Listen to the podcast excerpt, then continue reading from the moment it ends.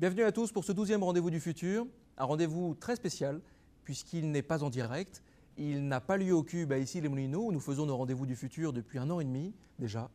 Euh, c'est une émission plus courte que d'habitude que nous vous proposons, une émission qui a été tournée par l'équipe de la Gilet Carré dans un hôtel à Paris le 6 février dernier, mais c'est une émission qui reste interactive puisque vous avez été très nombreux à poser des questions sur Facebook, Twitter et le site rendez-vous-du-futur.com.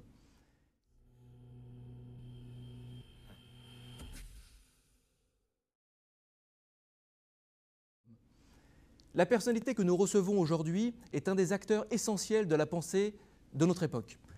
Auteur d'une vingtaine de best-sellers traduits dans plus de 35 langues, Jérémy Rifkin est ce que l'on appelle une personnalité influente. Il conseille des chefs d'État, des chefs de gouvernement, la Commission européenne. Le magazine politique américain National Journal l'a classé parmi les, les 150 personnalités les plus influentes de notre époque concernant la politique américaine. Il, euh, il, a écrit un nouvel ouvrage, La troisième révolution industrielle, aux éditions Les Liens qui libèrent. C'est une, une, véritable analyse, une analyse colossale même, prédictive, euh, d'une nouvelle ère qui s'annonce. Il nous présente des pistes et des pionniers pour nous, orienter vers un nouvel horizon. Cet entretien est réalisé en anglais. Merci à Triple C, Sylvain et Amélie pour la traduction et les sous-titrages. Euh, merci à la JD Carré pour la réalisation. Cette rencontre a été préparée par Nils Aziosmanov, président du Cube, et Salomé Kinner, responsable éditorial de la librairie en ligne nabu.com. Je vous dis à tout à l'heure.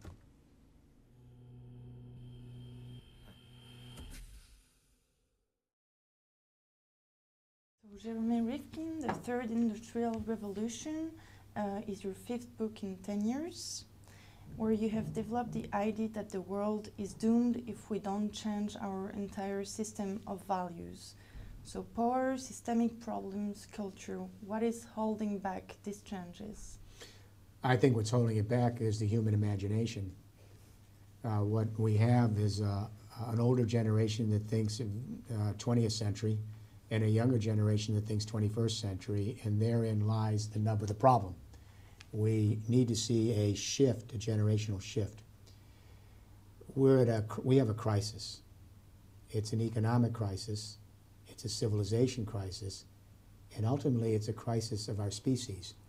We are facing the prospect of our own potential extinction on this planet. Unless people think that is over the top, let me remind folks that 99.5% of all the species of life that ever existed on this planet are gone, extinct. Why do we think we're going to be the one half of 1% that's going to survive? And let me share a statistic with you. The primary economy of the earth is photosynthesis. Everything depends on it. We human beings are 7 billion in numbers now, a lot of us. But we only make up one half of 1% of the living biomass of the world. On the other hand, today we're using 30% of all the photosynthesis of this earth, and we're going to 9 billion people. It's unsustainable. We now have two crises. We have peaked on the second industrial revolution, and that happened in 2008 when oil hit $147 a barrel. When that happened, all the prices for everything else went up because everything in this society is made out of or moved by fossil fuels.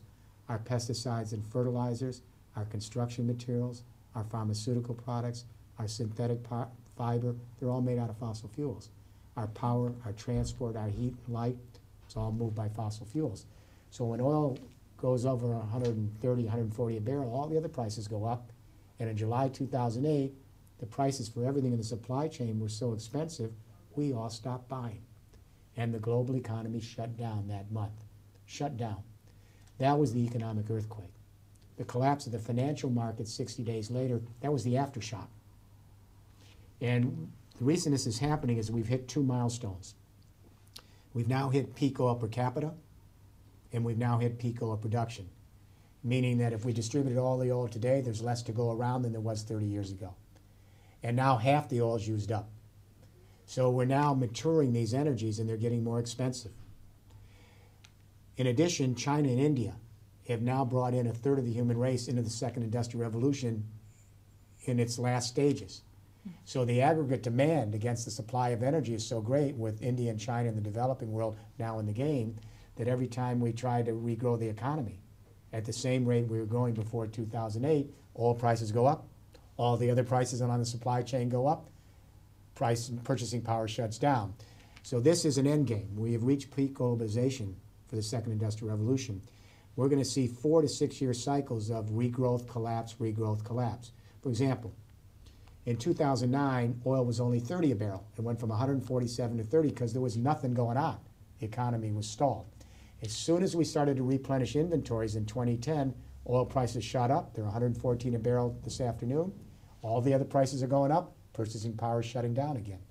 So these cycles of four to six years are going to be very um, wild.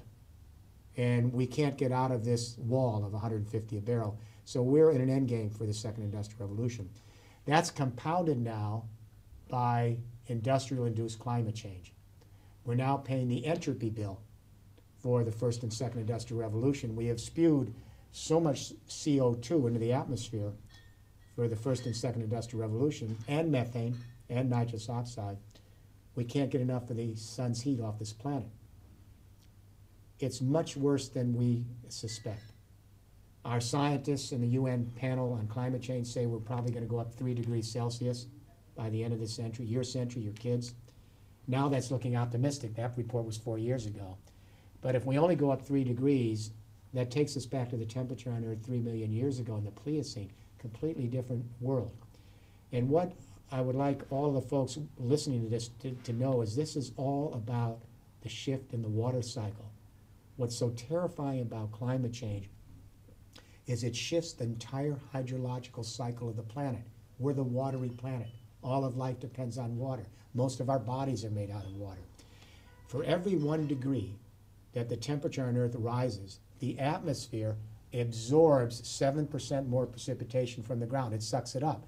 That means the whole water cycle is destabilized. More floods, more droughts, more extreme winters, more extreme southern, su summers, more hurricanes, more tsunamis, more wildfires.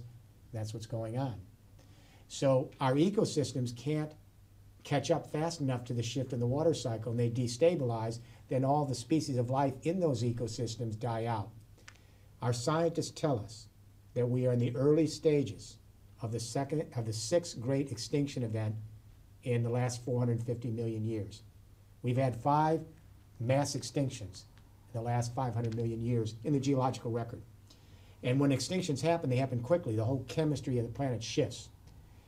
Every time there's been a mass extinction, it's taken 10 million years to recover the biodiversity we lost. So our scientists say we're in the early stages now in this century of the sixth major extinction event, and we could lose up to 70% of the plant and animal species to climate change. That's a wipeout. As my wife says, we are sleepwalking. There is no failsafe that we will stay as a species on this planet.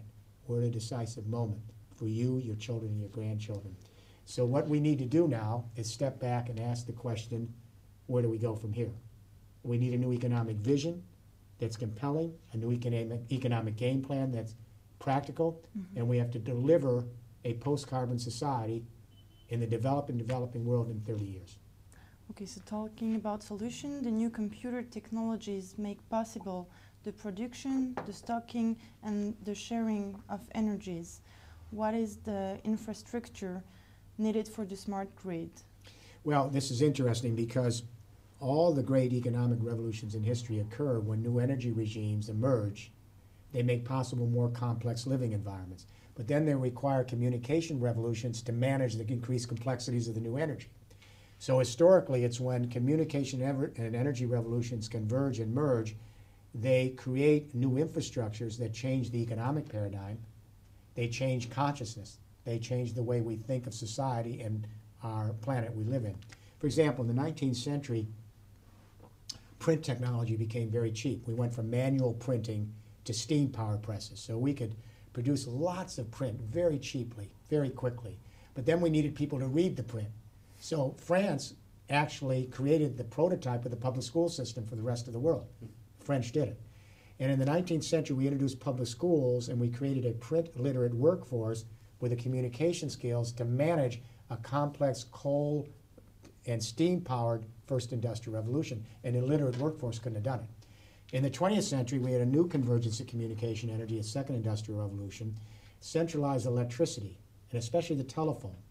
Then later, radio and television became the communication media to manage and market a oil-powered, auto-driven suburban culture and a mass consumer society. That second industrial revolution is on life support. The energies are sunsetting, the technologies are old, the infrastructure is crumbling. We are on the cusp, however, of a new convergence of communication energy, a third industrial revolution, and it could get there in time. But we really have to be up to the effort. The internet has been a very powerful communication energy, as you suggest. What's interesting about the internet is the way it's organized. I grew up on centralized electricity, one to many, television, radio, and we are the passive audience. The internet is distributed and collaborative, and it scales to lateral power. So now we have 2.3 billion people. This is amazing to me. We did this in 20 years. 2.3 billion people now have a little cell phone or a desktop computer, and they can send their own video, audio, and text, distributed and collaborative, to each other at the same time, at the speed of light, with more lateral power than all the centralized television networks of the 20th century. That's amazing. This internet communication revolution is only half the story of the third industrial revolution.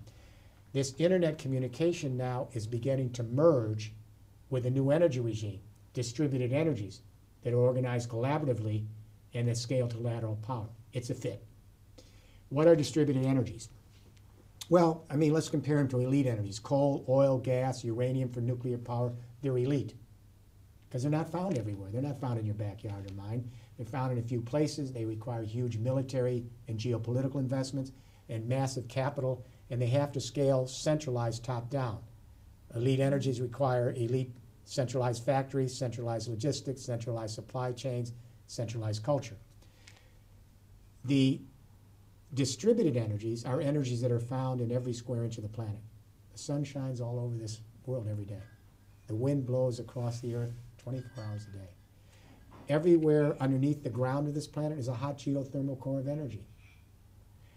In the rural areas, we have agricultural and forestry waste that can be converted quickly to energy. And the coastal areas, our ocean tides and waves are coming in every day. We can convert it to energy. Wherever there's small hydro, we convert to energy. And wherever there's garbage, it can be anaerobically converted back to energy overnight in your kitchen. We have enough of these distributed renewable energies to provide for our species until kingdom comes. 45 minutes of sunlight can power the world for a year. So the European Union has committed itself to a five pillar infrastructure plan for a third industrial revolution. I was privileged to develop the plan for the EU. It was formally endorsed by the EU Parliament in May 2007. It's now working its way through the European Commission departments and agencies and the member states. And I should say Germany is leading in all these five pillars. I've advised the Chancellor since she came into office. Germany's way ahead of the game here. All right? And that's something to be watchful for because Germany created the second industrial revolution with the internal combustion engine, Daimler Benz, and the Autobahn. Good idea, bad government on the Autobahn, but it created it. Pillar one the EU is committed to 20% renewable energy by 2020. That's a mandate. France and every country has to get there. It means a third of your electricity has to be green. Pillar two, how do we collect these distributed renewable energies that we're committed to?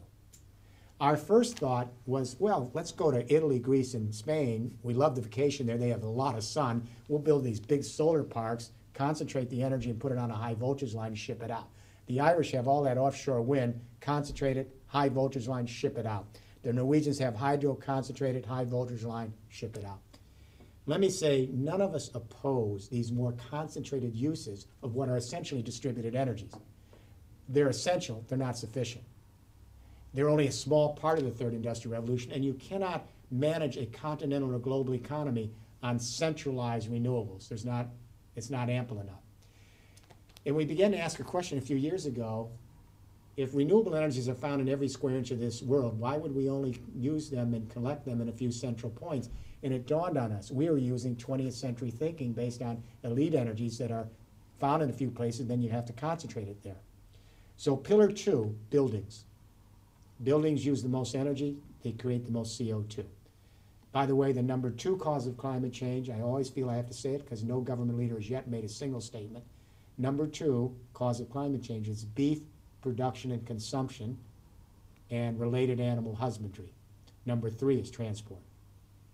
But number one is buildings. We have 191 million buildings in the EU homes, offices, factories, barns, sheds. The goal is to convert every single potential building in France and Europe to your own green micro power plant. So you can collect solar electricity on the roof, wind off the side of your building for electricity, geothermal heat converted energy with a heat pump under your building, take your garbage and convert it back to energy in your kitchen, etc. The new buildings are actually positive power. And uh, a French company created the, the critical invention of the second industrial revolution as important as Steve Jobs creating the desktop computer. And it was Bouygues, the great French construction company. They, uh, Olivier Bouygues showed me the blueprints three years ago. The building's up. You can go visit it. It's near the OECD headquarters in the Paris suburbs. This is a gorgeous office complex that sucks up just enough solar energy to provide all of its own needs, and it has surplus electricity it sells back to the grid. That is the critical invention, like Steve Jobs. Here's the analogy. 1970, we had a few mainframe centralized computers sharing information with each other in the companies because they were very expensive. The companies shared them. Then Steve Jobs, this young guy, comes along and creates the desktop computer. Now 2.3 billion people create their own information. We've democratized information. Now these buildings, today we have a few power and utility companies with centralized power and we're the passive recipients. But today we have a few million buildings now creating their own energy. In 10 years from now, tens of millions of buildings will collect their own green energy, electricity. In 30 years from now, hundreds of millions of buildings. So just as we went to desktop computers, renewables are following the same cost curve. Solar and wind are getting cheaper and cheaper, just like desktop computers and cell phones. Within 30 years, they'll be so cheap you'll give them away and you'll buy the service. And once the technologies for collecting renewable energies become cheap, everything's free. The sun is free once you have the technology to collect it on your roof. The wind on your wall of your building is free once you have the technology to collect it. The geothermal heat bubbling up under the ground in your building, that's free as long as you have the technology to collect it. Your garbage is yours. You can convert it back to energy. So the second pillar creates the beginnings of a distributed power. And it jumpstarts the economy. The French economy is moribund. Your young people don't have jobs. They're well educated. They don't have a vision for the future. And you cannot grow the German, the French, German, or any economy in the old second industrial revolution because it's collapsing. So pillar two creates millions of jobs. You have to convert every building in France to a micro power plant. Millions of jobs, thousands of SMEs, small and medium-sized enterprises, 40 years of conversion. Pillar three is the toughest pillar, storage. The sun isn't always shining. The wind isn't always blowing when you need the electricity. Water tables can be down because of climate change drought on hydro. These are intermittent energy, so we have to store them or we lose three out of four kilowatts. So we're committed to all storage technologies, flywheels, batteries, capacitors, water pumping, they're good. But the EU has committed much of its money at the center of the storage network to hydrogen. Why? It's the basic building block of the universe. It's what we're made out of. It's the stuff of the stars. And it can carry other energies. So the way it works is this. If you have a, a house with a solar panel or a small company and you're collecting green electricity, if you have some surplus you're not using, you take that green electricity and you put it in water, just like high school chemistry experiments. You put the electricity in water, and all the hydrogen, H2O, comes out of the water to the side. Put it in a tank. Then, when the sun isn't shining, you simply convert that fuel cell hydrogen back to electricity. Small thermodynamic loss. Pillar four is where the energy revolution converges with the communication revolution. We use off the shelf internet technology. We take the power and transmission electricity grid of France and Europe and the world, and we convert it in the next 25 years to an energy internet. And that's exactly like the internet.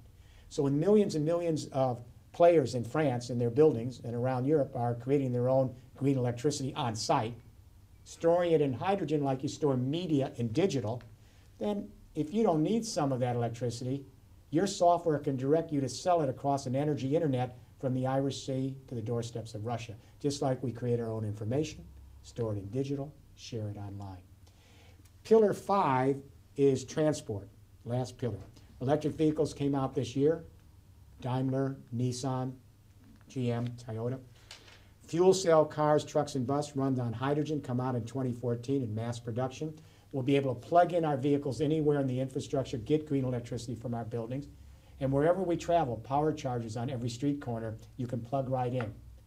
And you can get green electricity from the grid. But let's say you're working at your, your desk. Your car's sitting out there plugged into the parking meter.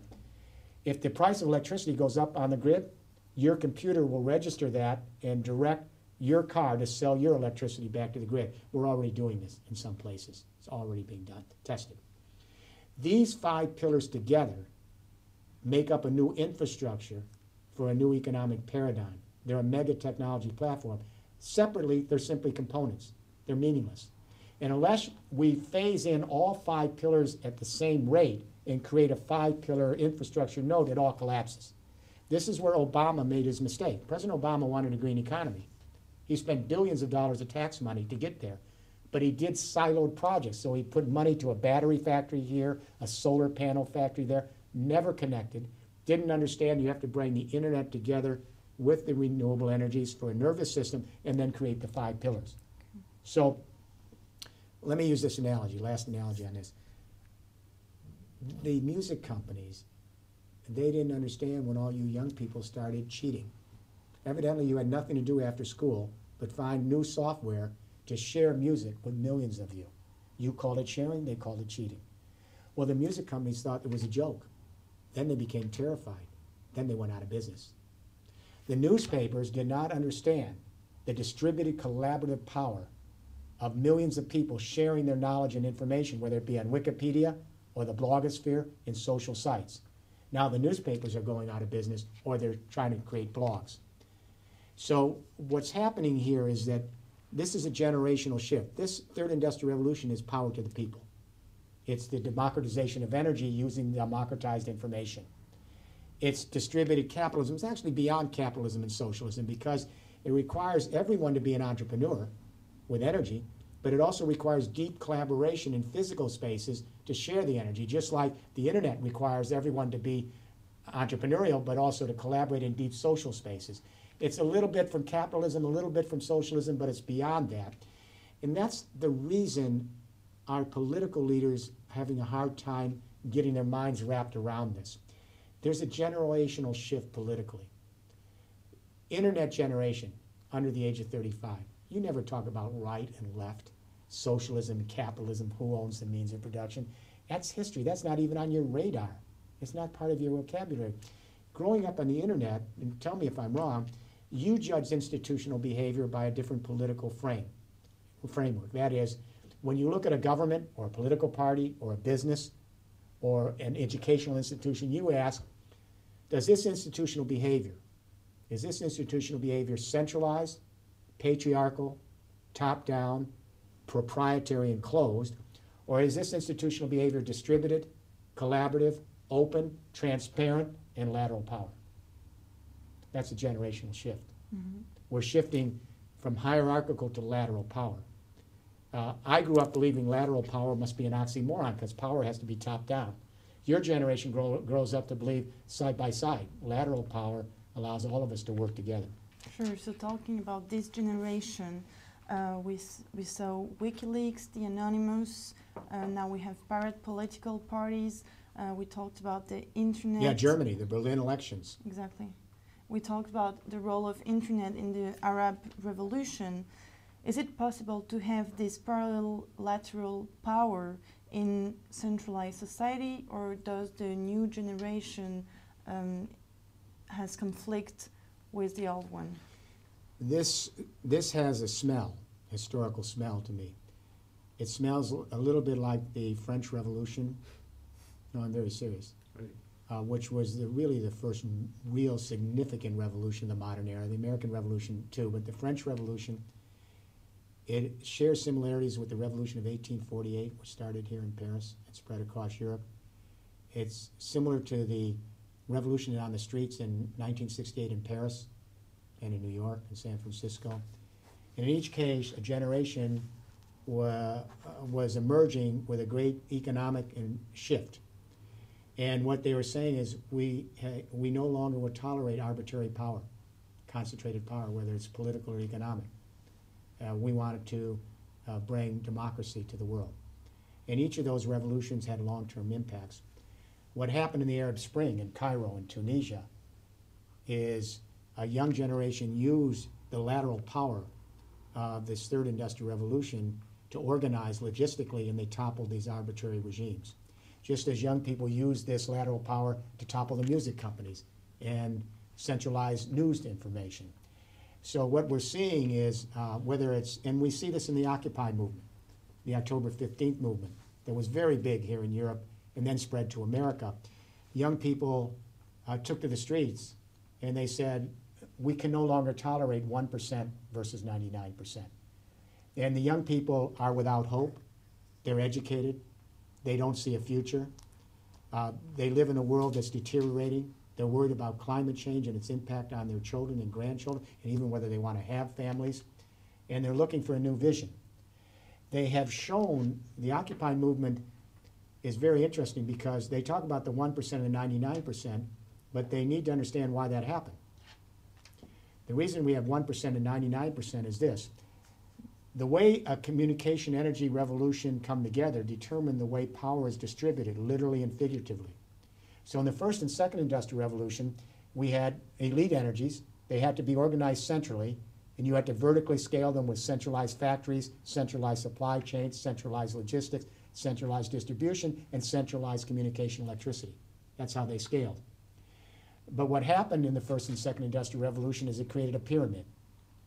And let me say, those at the bottom of the pyramid did benefit. Not, now, we are certainly, many of us, let me say this, those of us in the developed world, even at the near the bottom of the pyramid, we benefited. We're better off today at the end of the second industrial revolution than our ancestors were before the first industrial revolution. But those on the very bottom, in the colonized parts of the world, they were so marginalized they didn't benefit. And remember, even at the end of the second industrial revolution, the best we could do is provide electricity for half the human race. Today, as I talk with you, 23% of the human race, 24% has never had electricity, and another 25% of the human race has sporadic, infrequent, and not dependable electricity. That's the best we could do with the elite centralized mm-hmm. communication energies of this first and second industrial revolution. And so the pyramid that creates means those on top who can control the communication energy matrix on that pyramid benefit disproportionately as you go down the ladder. Those on the upper ladder are the 1%. So today, at the end of the second industrial revolution, three of the five largest companies in the world are oil companies, and that doesn't include state companies. These are publicly shared companies. Underneath that, banks and financial institutions that help manage the tremendous cost of moving this centralized infrastructure. And under that are 500 companies that together represent the vast, a vast part of the GDP of the world. I think 30% of the GDP of the world. May be wrong, and that's about 30%. So what we have to do is realize this just happened. It was the nature of the communication energy matrix. But this shift to a third industrial revolution is power to the people. It's distributed capitalism. It is a vast change in the not only the business landscape, but the social and political landscape. So I think whether it's the young occupiers, the October 15th movement, the Arab Spring, what we're seeing here is the beginning of a generational shift. And I think the third industrial revolution is the model for the 21st century and the young people that are coming of age today, for sure. You talked about tasted solution. Now numerous experiments with smart cities are taking place across the globe. Uh, so there is Masdar, Incheon, London, and uh, closer to us, Issy-les-Moulineaux. Uh, my first question is, which of these smart cities do you think the most promising? And my second question is, are these experiments only techno-marketing, or do they confront the real problem? Yeah, that's a good question. No one's asked that before. Let me say that um, rather than concentrate on the individual experiments, let me concentrate on Germany. As Germany is moving in all five pillars and creating the nodal infrastructure for this, not just uh, experiments. Pillar one, Germany announced in August, they're now at 20% green electricity right now. and they're headed to 35% green electricity by 2020. Where's France? Pillar two, and this will surprise people, Germany has converted 1 million buildings to green micro power plants. Did folks hear that? 1 million buildings with solar panels or wind or geothermal heat pumps in the last seven years. How many jobs did they create? In the renewable energy industry, they created 250,000 jobs with their feed-in tariffs. That's net jobs. That represents only 10% of the energy mix, but it's the same amount of jobs in the entire energy industry put together. In other words, that 250,000 jobs is equal to all the other jobs in the mature industries, nuclear, coal, gas, all of it, and it's only 10% of the energy mix. Pillar three, uh, Germany is now testing hydrogen infrastructure. Pillar four, they're actually testing the energy internet in six regions of Germany right now. Pillar five, Daimler, who invented the internal combustion engine, they had their 125th anniversary in September, and the day before the Frankfurt Auto Fair, their chairman, Mr. Zetsche, introduced their hydrogen fuel cell car to 450 guests from around the world. It gets 750 kilometers before a fill up, and the only exhaust is water and heat. You can drink the water off the exhaust. I wouldn't recommend it. I gave a narration. If you look on YouTube, there's a four or five minute narration he asked me to do, and, and he said, This is the CEO of the company that created the internal combustion engine. We're heading to a third industrial revolution.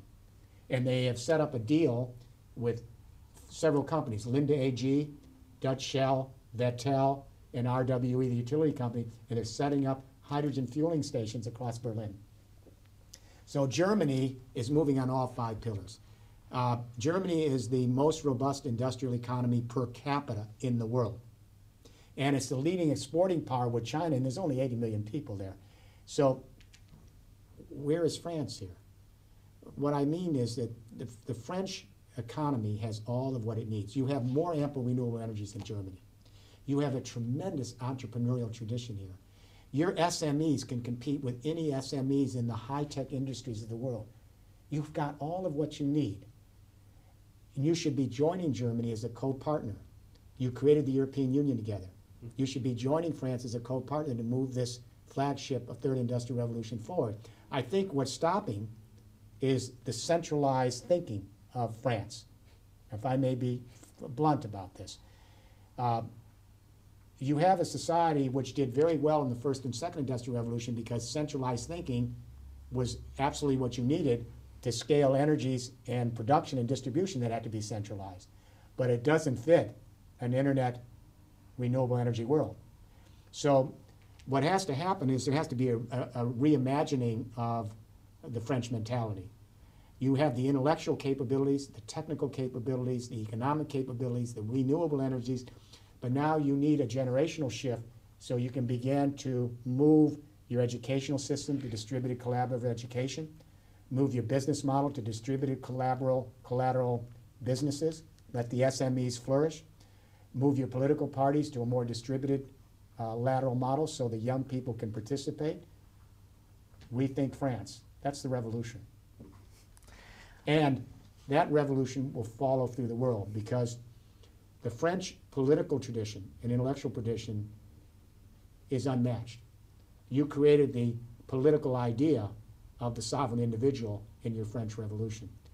Uh, and so you also created the European Union.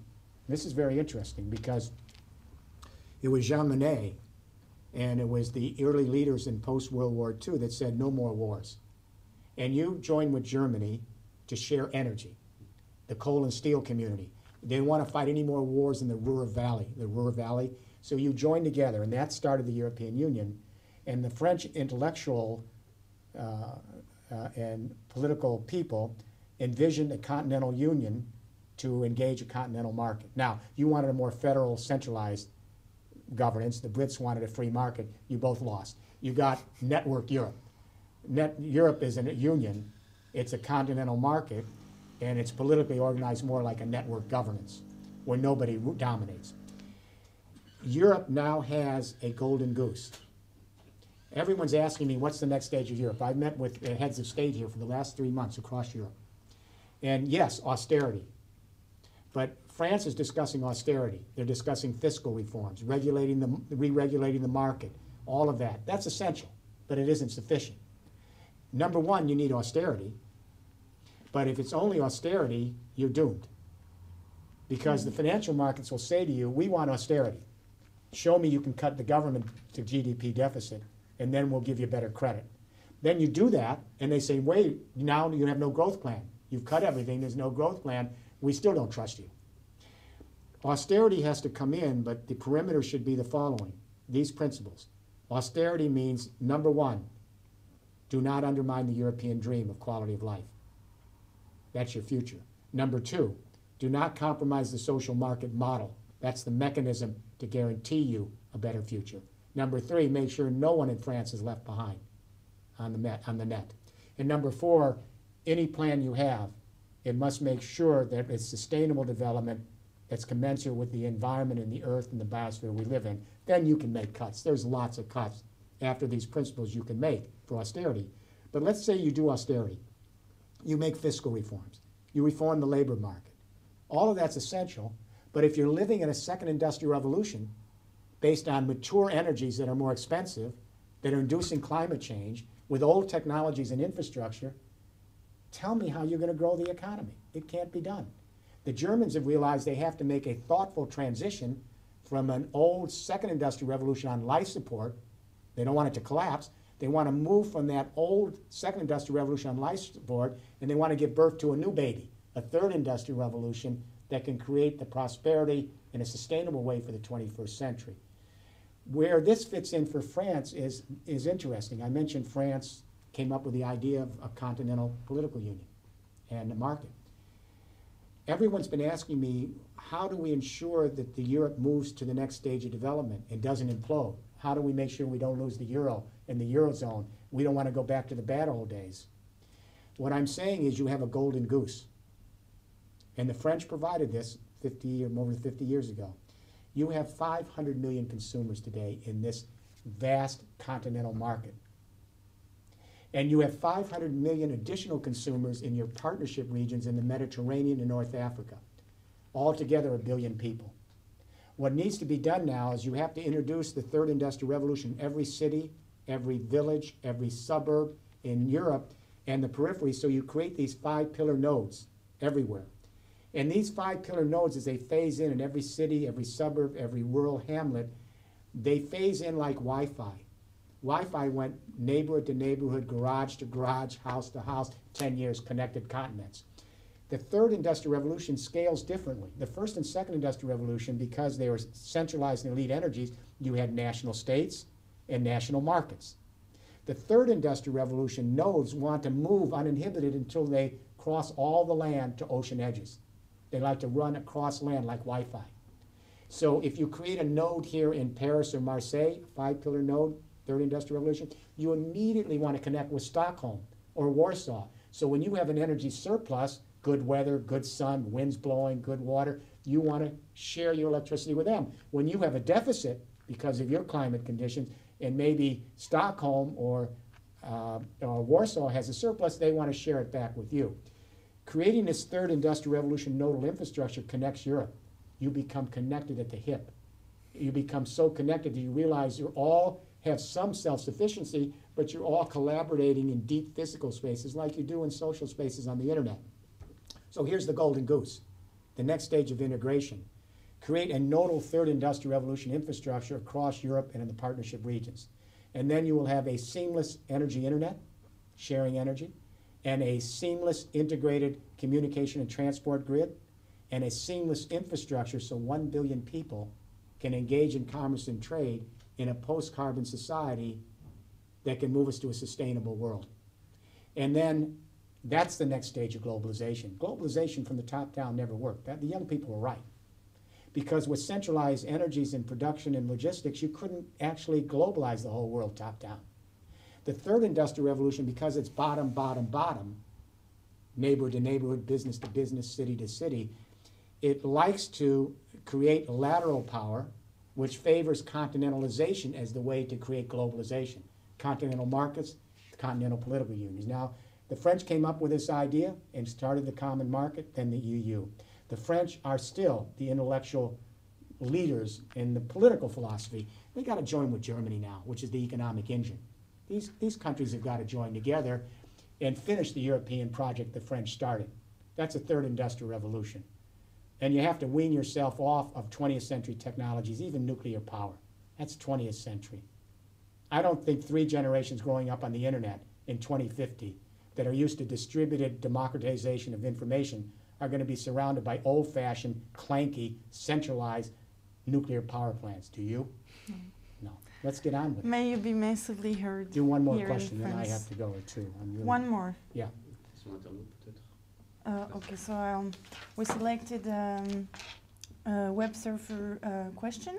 Yeah. Um, Nathalie is asking, Jeremy Rifkin, you advise opinion makers. Are you optimistic or pessimistic about the years to come? I'm neither. I've been a social activist for too long, about 45 years. Our first protest we organized was the 200th anniversary of the Boston Tea Party, which you probably heard of. It was the Boston Tea Party was a famous event, started the American Revolution.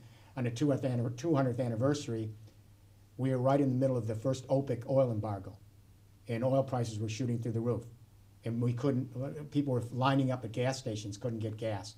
In America, mobility in the car is like freedom of press, speech, and assembly. We don't tolerate not having car mobility. So everybody was upset, and we organized the first demonstration in history against the oil giants and OPEC.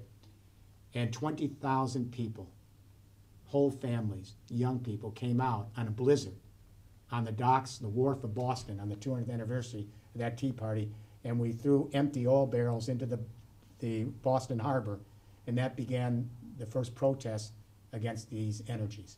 We're now some almost a half a century later. It's time for a younger generation to pick up the mantle and begin moving this. Now, I'm not optimistic or pessimistic.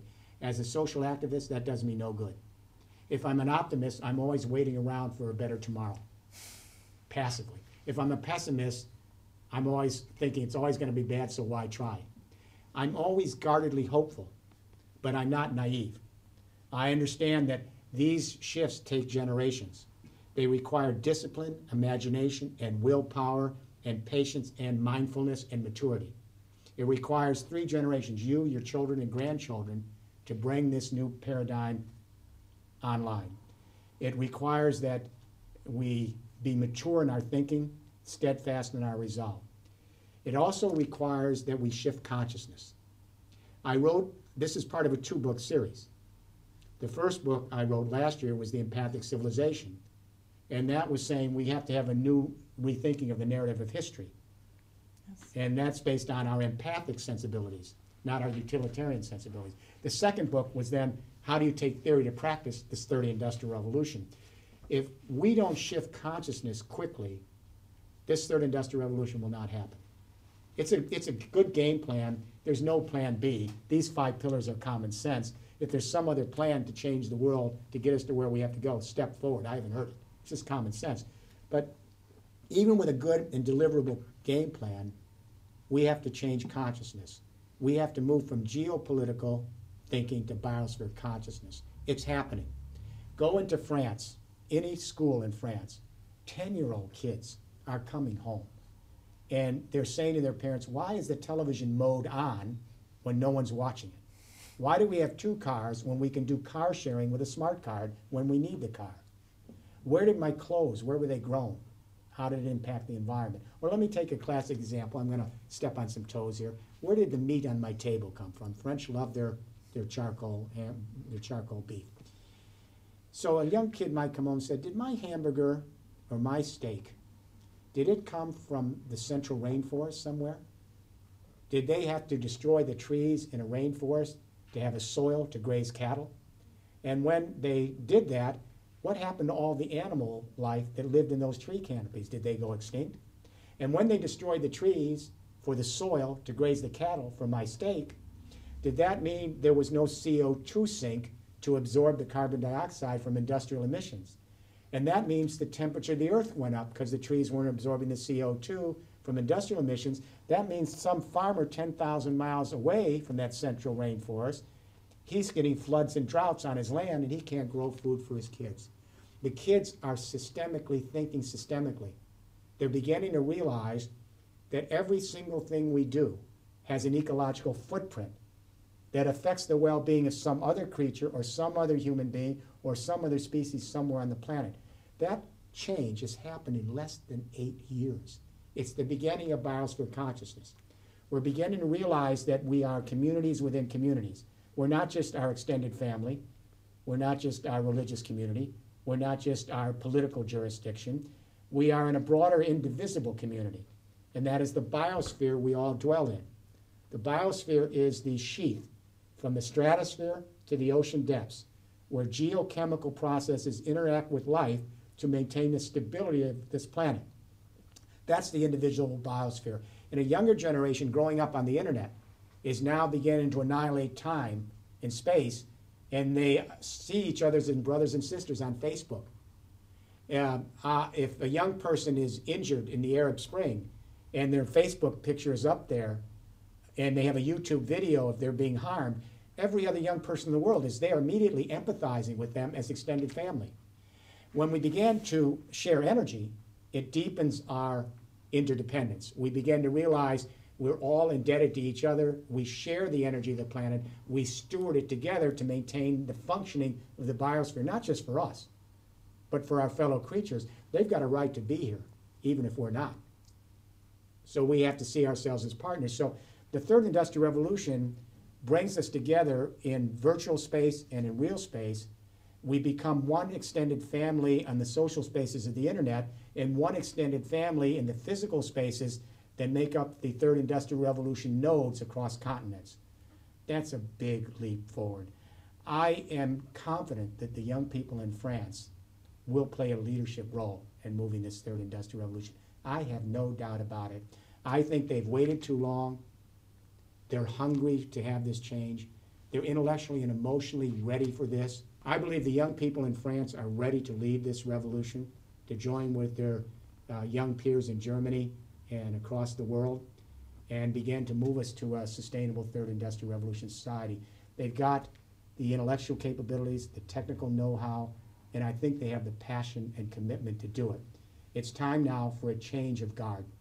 It's time for a younger generation to step forward, open the door, and move us from vertical to lateral power across France. Thank you. Thank you very much.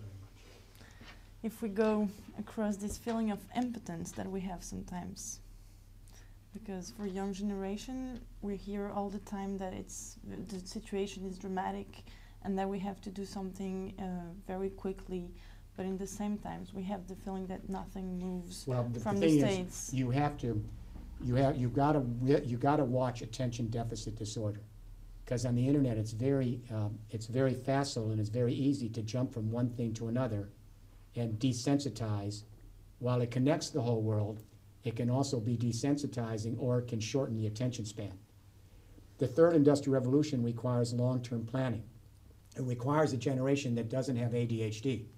It requires a generation that can be mindful, can be systemic in its thinking, can reflect and project, and be willing to honor past commitments and future obligations. So what we have to do is use the internet and renewable energy when they converge together. We have to use this opportunity of this third industrial revolution to create biosphere consciousness. What that means, biosphere consciousness means we're mindful of our obligations to the past and our obligations to the future, and we learn to live in this biosphere so that we are good partners and we don't produce and consume faster than nature can recycle and replenish. That sense of mindfulness, where we look at our relation to the planet over long periods of history, is what's required. My only reservation, and I'm saying this for younger generation, is you've got to find a way not to jeopardize mindfulness and attention span. You've got to be able to think systemically, and you have to be determined to think long term. Otherwise, you will not get to a sustainable world, and our species will really be threatened with its future, future prospects on this planet. So I think this is a decisive moment. Um, I'm guardedly hopeful the younger generation can do this. I think you're in a long tradition of France. It started with the French Revolution, the Revolution of 1848, and the Revolution on the streets of Paris in 1968. It's your turn now, 21st century.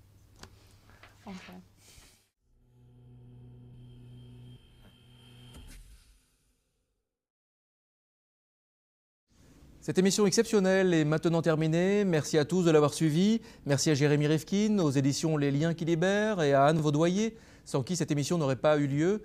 Merci à Neil Saziosmanov, Salomé Kinner de Nabu.com. Merci à la JD Carré pour avoir réalisé euh, cette émission exceptionnelle encore une fois. Merci à Triple C et à ses traducteurs. Merci à nos partenaires médias, Nabu.com, Sun Sun Arte Créative, EcoloInfo.com. Merci à notre parrain Joël de Ronet. Je crois n'oublier personne. Non. Alors nous vous donnons rendez-vous le 28 février prochain pour un nouveau rendez-vous du futur qui sera cette fois-ci en direct et cette fois-ci également au Cube à les Moulineaux. Il aura lieu avec Axel Kahn. Vous pourrez dialoguer avec lui. Vous pouvez d'ores et déjà lui poser vos questions sur le site, sur Facebook, sur Twitter au 28 février.